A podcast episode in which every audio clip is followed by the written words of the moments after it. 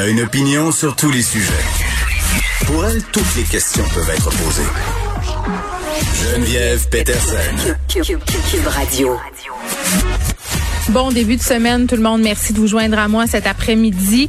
Hey, je voulais euh, commencer l'émission en vous disant qu'hier, j'avais frappé mon Waterloo de la dépression, sans niaiser, le mur, euh, le réalité check, tout le kit, appelons ça euh, comme vous voulez. J'étais assise chez moi hier soir, je regardais les premiers flocons de neige, les vrais, tomber sur Montréal. Ça a duré un gros deux heures avant que tout ça se transforme en une grosse merde brune.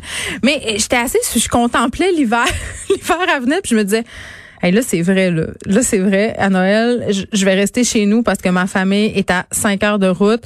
Euh, puis je pense pas euh, prendre le risque de me rendre là-bas pour aller euh, les visiter, euh, de m'exposer, d'exposer mes enfants, de les exposer aussi.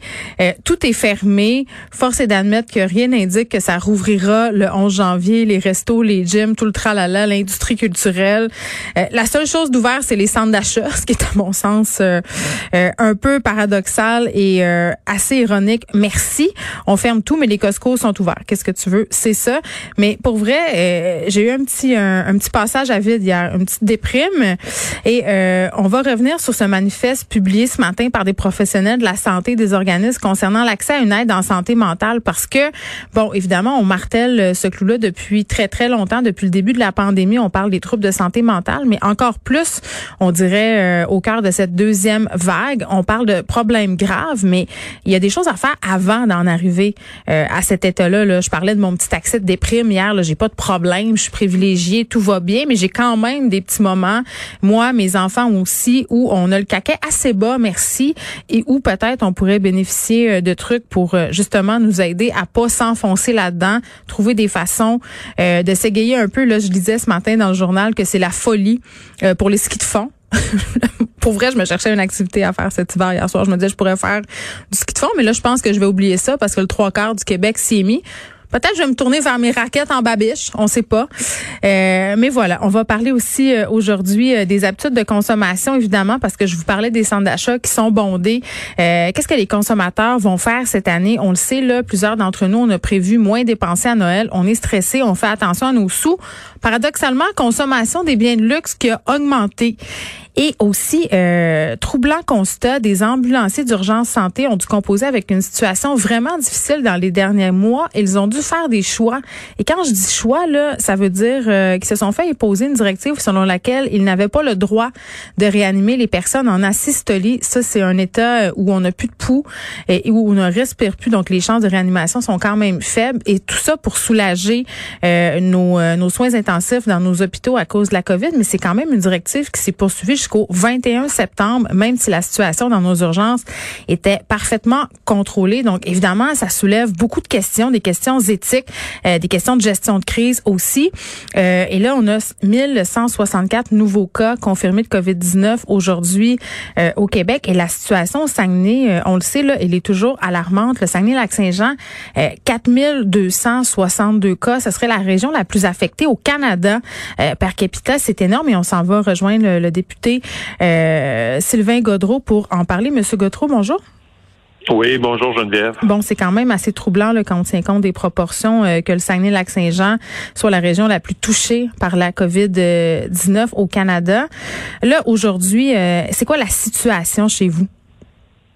Ben, la situation est, on, a eu tantôt l'annonce de 161 cas supplémentaires. Ouais. Euh, donc, pour une population au Saguenay-Lac-Saint-Jean d'environ 275 000 personnes, ça fait, euh, si on se compare là, au Saguenay-Lac-Saint-Jean, ça nous donne une proportion de 758 cas par 100 000 habitants au cours des 14 derniers jours, comparativement à 197 pour Montréal pour la même période et 212, mm. 212 à Toronto pour la même période. Donc, on est vraiment, vraiment dans une situation qui est, euh, qui est très inquiétante. Puis est-ce qu'on sait pourquoi euh, les cas ont grimpé comme ça? Euh, c'est pas clair. On a beaucoup de cas d'éclosion dans des euh, CHSLD, mm. des résidences pour personnes âgées. Euh, mais très franchement, là, je peux pas mettre le doigt là, précisément sur un milieu de travail ou sur une fête, par exemple, parce qu'on a eu quand même aussi beaucoup de cas dans plusieurs écoles dont quelques-unes qui ont dû fermer pour un petit bout. Euh, mais mais je, je peux pas vous dire aujourd'hui. Là, j'aimerais mieux vous laisser avec des spécialistes qui pourraient vous dire ah c'est telle affaire. Mais il y a eu plusieurs euh, il y a eu plusieurs suppositions dont euh, les allers-retours quand même assez faciles entre Québec et euh, Chicoutimi. Ça c'est une des raisons. Puis évidemment on n'a pas toutes les explications. Mais Monsieur Godot, vous êtes député péquiste de Jonquière. Là, vous avez une relation quand même de proximité avec vos citoyens. Qu'est-ce que vous entendez sur le terrain à l'heure actuelle? C'est quoi l'état d'esprit des gens? Est-ce qu'ils sont inquiets? Ben, oui, il y a de l'inquiétude. il y a beaucoup d'appels à à se responsabiliser, se responsabiliser là, chez les gens qui, malheureusement, peut-être euh, parfois encore évitent de, de, de, se protéger. Donc, ce que j'entends, c'est beaucoup de commentaires euh, de gens qui disent, ben là, wake up euh, tout le monde, là, on doit mhm. se protéger. j'entends aussi beaucoup de d'inquiétude, voire même peut-être un petit peu de détresse, entre autres chez des entrepreneurs, des restaurateurs, des entreprises. Mhm. ça, je l'entends également. Puis évidemment, comme partout à travers le Québec ou à travers le monde, la fatigue, euh, tu sais, on est tanné de la situation, puis on a hâte de s'en sortir. Ça, c'est la même chose partout. Est-ce que vous pensez euh, que la CAQ a bien fait d'autoriser les rassemblements pendant quatre jours à Noël, même au Saguenay? Ben, euh, je pense que le premier ministre n'a pas exclu de revoir de revoir cette décision-là. Ouais. en même temps, je veux dire, euh, bon, je, ils ont pris une, décision en fonction des données qu'ils ont de la santé publique. Euh, il y a aussi une nécessité de, de, baisser un peu de la pression pour que les gens se, se rencontrent. Euh, moi, je vais vous dire, je suis pas rendu là. je pense que ce qui compte, c'est de tout de suite essayer là, de, de limiter le plus possible les contaminations, puis de, de, faire en sorte que tout le monde se protège pour baisser le, nombre de, de contaminations au Saguenay. Moi, ce que je constate, c'est qu'il y a beaucoup de, signaux d'alarme dans les établissements de santé pour avoir des ressources supplémentaires, par exemple chez les infirmières, infirmières auxiliaires, inhalothérapeutes. Ça, moi, comme député, là, j'ai beaucoup, beaucoup de, signaux de ce côté-là. Oui, puis un premier patient euh, qui a été transféré à Québec, là, du côté euh, d'un hôpital Saguenay, ça vient de se produire. Tout à fait.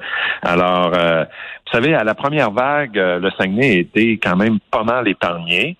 Puis on a donné un bon coup de main au reste du Québec. C'était tout à fait correct. Là, euh, je veux dire, il y a des, des, infirmières, par exemple, qui sont parties du Saguenay, qui sont mhm. allées donner un coup de main dans des CHSLD ou dans des hôpitaux ailleurs. Euh, je sais que chaque région a des difficultés avec les ressources humaines dans les, le secteur de la santé, mais là, on a une petite go à donner là euh, au Saguenay. Alors, si les gens veulent venir, bon, je suis pas responsable de la gestion là, des, ressources humaines. Il faut évidemment toute la sécurité et tout, mais c'est sûr que mm. nos équipes ont besoin de renforts. La Croix-Rouge a envoyé des, euh, des ressources supplémentaires. Là, je, je me souviens plus à quel moment qui arrive. Là, c'est dans les prochaines heures. Mm. C'est pas c'est pas déjà fait. Donc euh, ça aussi là, euh, ça va nous donner un, bon coup de main faisais référence tantôt euh, à la responsabilisation euh, citoyenne. Le député conservateur euh, de Chicoutimi, Richard Martel, est allé un peu dans le même sens que vous en disant il faut se responsabiliser davantage. faisait référence aussi à la première vague où le Saguenay a été vraiment épargné. Est-ce que vous pensez que ça a contribué au fait justement que les gens se sentent un petit peu à l'abri et adoptent peut-être en quelque sorte des comportements un peu moins prudents par rapport à la transmission du virus? Peut-être, euh, mais mais bon, je crois plus que c'est ça. Là, là je pense qu'on est vraiment dans un mode de prise de conscience. Mais moi, j'ai de la misère à, à mettre euh, un doigt là sur un, problème plus qu'un autre, ou à cibler des, euh, des, des, personnes coupables. Ou moi, c'est c'est pas dans cet esprit-là. Les, les gens qui sont euh, atteint, euh, il faut qu'on s'en occupe, il faut qu'on diminue le nombre de personnes atteintes. Alors moi, je suis pas dans une dynamique de de, de, pointer du doigt. C'est pas le moment de faire ça. Ce qu'il faut, c'est présentement se mobiliser, augmenter les, les distanciations, les mesures, surtout voir avec la, santé publique, avec le gouvernement pour avoir plus de ressources dans nos euh, ouais, Je comprends, M. Godot, qu'on veut pas pointer du doigt, et vous voulez pas vous mettre une partie de la population en dos, là. Ça, je le comprends. En même temps, euh, ces gens-là qui se sentaient, euh, si on veut, euh, protégés, il faut aller les chercher. il faut les responsabiliser. Il faut qu'ils se sentent concernés par cette situation-là. Ça, c'est important. Tout à fait, mais, mais je pense que c'est en train de se faire. Moi, c'est pas dans l'optique de, de, mettre une partie de la population à dos, c'est vraiment pas ça. C'est dans l'optique qu'il faut qu'on soit euh, concentré, qu'on soit focus, comme on dit, sur la situation actuelle qui est, euh, qui est grave. Moi, je suis pas dans un, un pays de licorne ou, ou, avec des lunettes roses. Là, euh, non, non, non, mais je veux dire, tu sais, il y a une crise. Bon, ben, on mm. peut-tu le dire, puis après ça, trouver les moyens pour euh, régler la situation, puis que tout le monde se mobilise. Avoir des ressources. D'avoir des ressources. Donc, c'est ça qui c'est là-dessus. Moi, le, message que je livre, c'est là-dessus. Moi, je suis pas un spécialiste de santé publique. On aura bien le temps de, faire des analyses plus tard, savoir c'est où qu'on l'a échappé. Mais là, pour l'instant, mobilisons-nous, réglons la, le plus possible la situation, mm. limitons malheureusement les contacts euh, autant que possible. Bon, vous êtes porte-parole du troisième groupe d'opposition en matière d'environnement et lutte contre les changements climatiques. La semaine passée, on nous a présenté le plan vert euh, du gouvernement. Plusieurs l'ont qualifié de vert pâle. C'est vrai. Euh, moi, je, j'aime bien dire aussi que c'est un projet, euh, un plan d'économie verte qui manque d'ambition. Un plan d'économie verte qui a, ben parce que, euh, par exemple, sur la question de l'atteinte des cibles, on doit diminuer de 37,5% nos GES sur la base de 90 pour 2030. Mm-hmm. Le plan sur l'économie verte prévoit juste la moitié du chemin, puis même pas.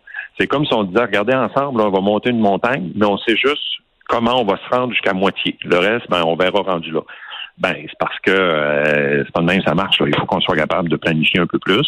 Euh, moi, je pense aussi que euh, il manque des éléments en termes de d'éco-fiscalité, donc de changer notre fiscalité pour soutenir vraiment la, réduction de, hum. du carbone dans notre société.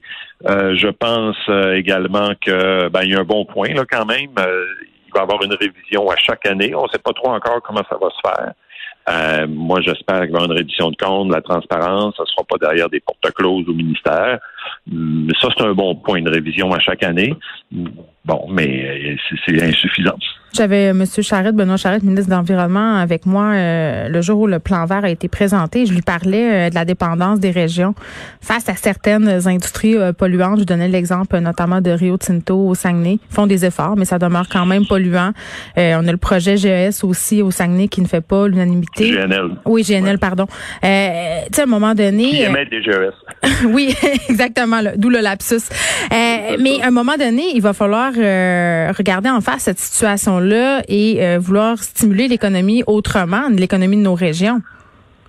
Ben, vous avez entièrement raison. Ça, c'est l'autre élément qui manque dans le, plan sur l'économie verte. C'est ce qu'on appelle la transition, la transition juste. Et ça, c'est très important. C'est reconnu par l'accord de Paris. C'est au niveau international. La transition juste, ça veut dire quoi? Ça veut dire qu'on reconnaît qu'il y a des travailleurs, des travailleuses, des, des emplois qui devront changer à cause de la transition écologique puis mm. énergétique.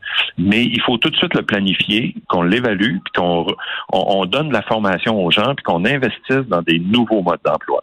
Vous parlez du Saguenay-Lac-Saint-Jean, le, bel, le meilleur exemple, c'est euh, l'industrie forestière. Bon, mm. on le sait, on utilise presque plus de papier. Euh, L'usine dans ma circonscription à Jonquière, là, ils produisent entre autres les, euh, les circulaires qui rentrent dans un public sac on va éventuellement peut-être se débarrasser des publics sacs. On fait quoi des quelques 150 travailleurs qui sont là? Oui, parce qu'on les comprend, ces gens-là, euh, de vouloir un, emploi et de vouloir protéger leurs acquis. Ça, 100 ben, C'est ça, mais le, meilleur exemple, justement, si je poursuis dans, ce cas-là, c'est que en janvier, euh, janvier de cette année, ça me semble tellement loin à cause de la COVID, mais en janvier, le PFR, le produit forestier résolu, a annoncé des investissements de plusieurs millions de dollars en lien avec le gouvernement pour produire de la fibre cellulosique. La fibre cellulosique, c'est un produit tiré du bois qui est propre, qui vient remplacer d'autres applications comme le plastique, des choses qui ont du pétrole, par exemple, qui sont beaucoup plus polluantes. Ça rentre même dans des, je crois que ça rentre même dans des cosmétiques, etc. Bon, donc ça, ça a créé euh, presque 30 emplois pour un début, pour une mise en marché. Donc, il y a beaucoup, beaucoup de potentiel. Alors ça, c'est un bel exemple de transition juste. On part d'une usine qui produit des des, euh, des, des, biens euh, qui sont plus polluants ou qui mm. sont appelés à disparaître, on amène les travailleurs vers une production propre. Alors, c'est vers ça qu'il faut aller. Vous avez parlé de l'aluminium tout à l'heure. Bon, mais là, on a euh, l'industrie de l'aluminium, Alcoa, Rio Tinto, avec Apple, ils ont créé l'espèce de saint graal de l'aluminium. C'est de produire de l'aluminium sans carbone. Là, ils savent comment le faire. Maintenant, il faut le mettre en marché, il faut le commercialiser, il faut euh, trouver une des applications pour le, produire à grande échelle. Bonne nouvelle, ils ont mis le laboratoire au Saguenay. Mais là, c'est pas assez. Il va falloir amener les travailleurs à faire une grande production de cet aluminium sans carbone qu'on va être capable d'exporter sur les marchés. C'est ce qu'on appelle la transition juste. Puis ça, dans le plan sur l'économie verte, Il y a, il y a juste le principe. Il n'y a pas de programme, il n'y a Ben, pas d'argent. ça. Ça commence à urger. Euh, euh, Monsieur Goudreau, je peux euh, pas m'empêcher de vous parler, euh, bon, euh, de cette, euh, de ce chercheur de l'université Concordia, Carl Matthews, qui a comparé le nouveau chef du PQ, Paul Saint-Pierre euh, Plamondon, à Paul Pot. Ouais. Ben là, c'est- vraiment euh, c'est vraiment charrier là. Moi, euh, maintenant, euh, je, je vais laisser euh, mon chef euh, se, se- se faire la suite des choses là là-dessus, puis l'université également réagir. Là, j'ai pas pris les dernières nouvelles, mais moi, Ben, il demande des excuses, euh, Monsieur Saint-Pierre Oui, ben, Plamondon. là, c'est quand même pas rien. Là, c'est un dictateur qui a tué plein de gens. Là. Ben oui, ça je vous dis. C'est ça que je vous dis. C'est ça que je vous dis. C'est Ouais. c'est vraiment exagéré là. Mais ce que ce que je veux dire, c'est que euh, moi, je suis solidaire avec cette demande d'excuses, euh, mais c'est pas à moi de gérer ça là là. Je veux dire, ce que je veux vous dire, c'est que je dénonce ça. Puis euh, ça n'a pas de bon sens. On peut bien faire des comparaisons des fois pour trouver des euh, euh, essayer de faire une image, mais là, Paul Pot, c'est fort de café. On n'est plus nécessairement dans le débat. OK. Sylvain Godreau, merci, qui est député péquiste de Jonquière. Je vais vous souhaiter bonne chance au Saguenay. J'espère que la situation va se rétablir. Ouais, puis vous avez parlé de, de raquettes là, tout à l'heure. Je pense que on va tous avoir besoin d'en faire cet hiver. Moi, c'est mon sport favori. J'aimerais ça euh, aller en faire euh, au village Ouais, fantôme de Val-Jalbert à côté de chez ma mère. Je pense pas que ça va arriver euh, d'ici euh, deux, trois mois. OK. Euh, Salut, euh, Monsieur Godreau. Merci. Au revoir.